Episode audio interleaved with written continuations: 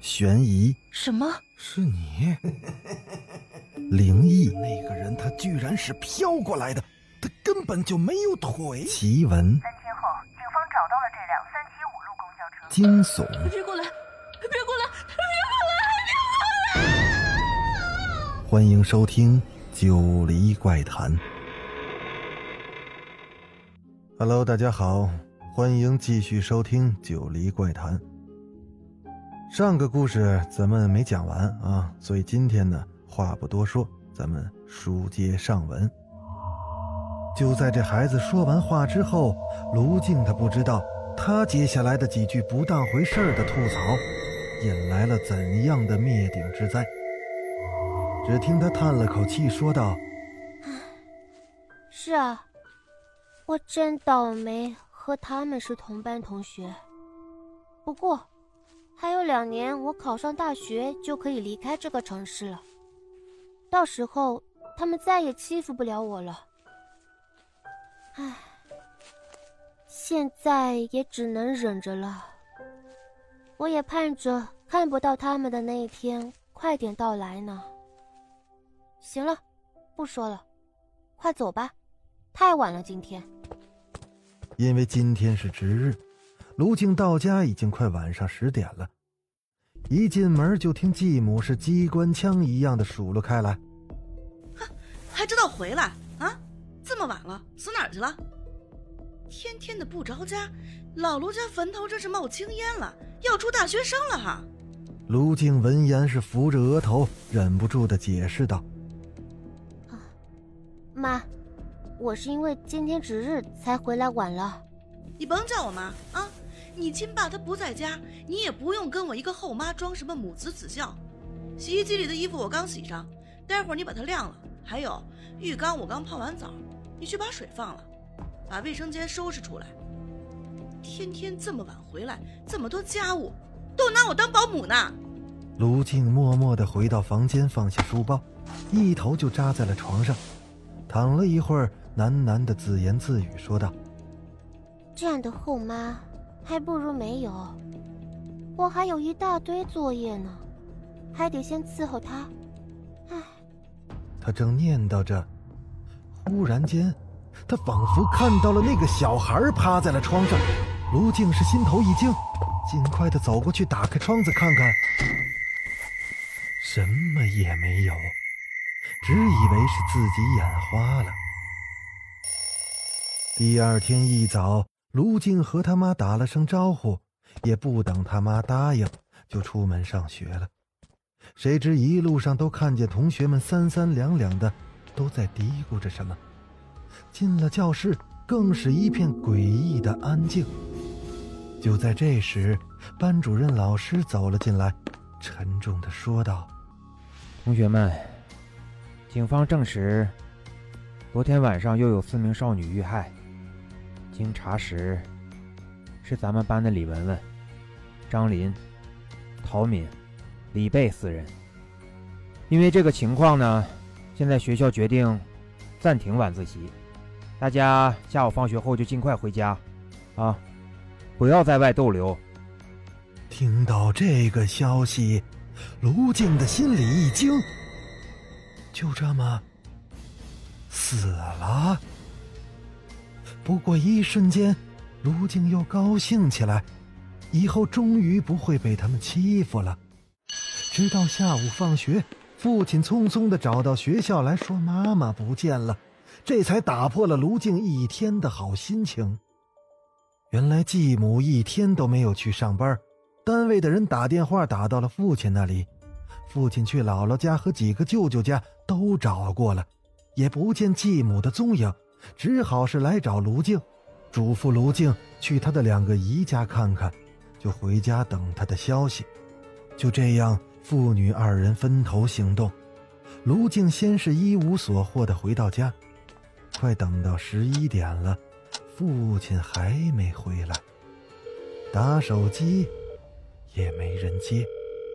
卢静坐不住了，虽然心里是很害怕，但还是穿上衣服，拿起了钥匙。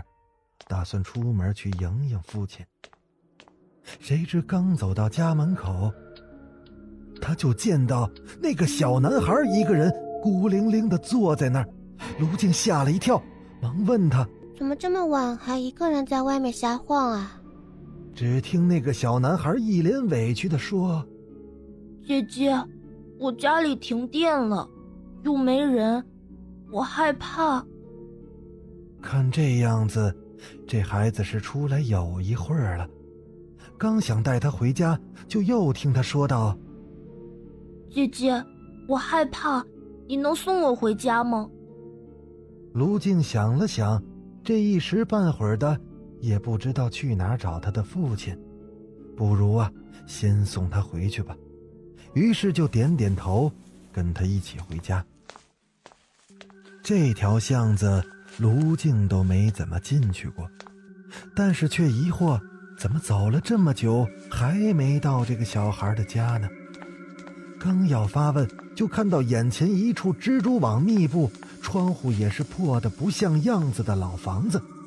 小男孩高兴地拍着手说道：“姐姐，我家到了，你牵着我的手，别碰到了，我去点蜡烛。”不一会儿，小孩就拿着一盏蜡烛走了出来，在烛光的照耀下。他本来就丑陋的脸显得是更加的恐怖。屋子里面很黑很黑的，只能借助那烛光加上手来摸索。忽然，碰到了一个毛茸茸的东西，把卢静吓了一跳。可等到小孩拿来了蜡烛，放到桌子上，卢静发出了尖叫。原来刚才摸到的。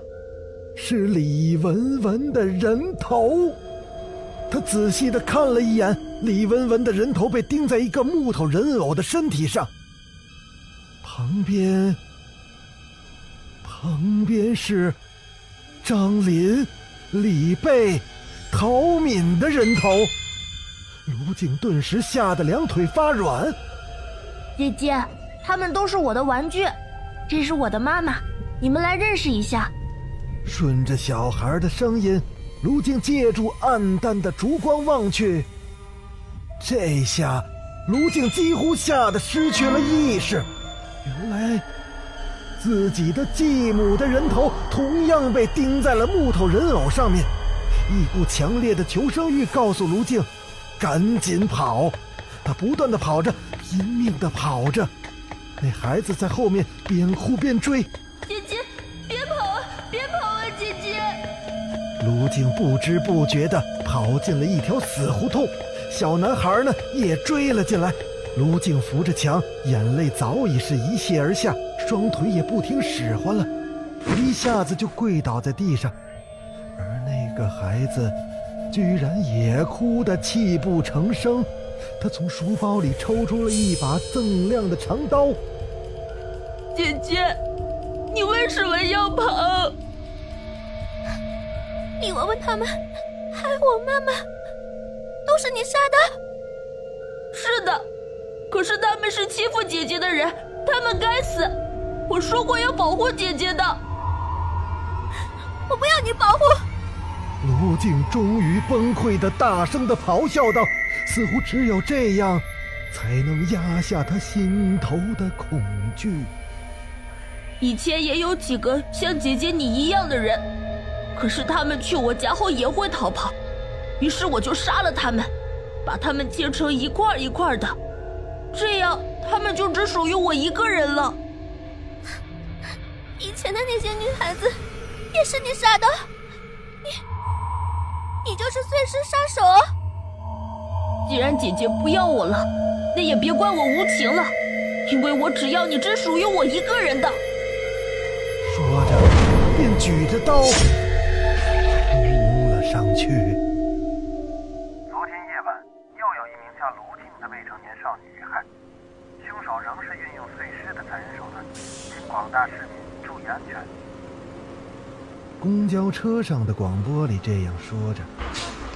卢静的同学刘梅下车往家走着，忽然间，一个小孩吸引了他的注意。那是一个大约只有六七岁的小孩。戴着一顶小帽子，背着一个小书包，由于他背对着刘梅，所以不能看到她的长相。刘梅好心的上前询问，这孩子一边哭一边说着：“姐姐死了，姐姐死了。”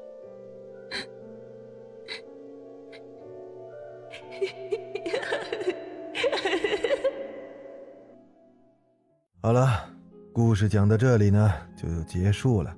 意犹未尽的朋友们，请大家回回神儿，天色已晚，该洗洗睡了。我是主播九黎香柳，咱们下个故事再见。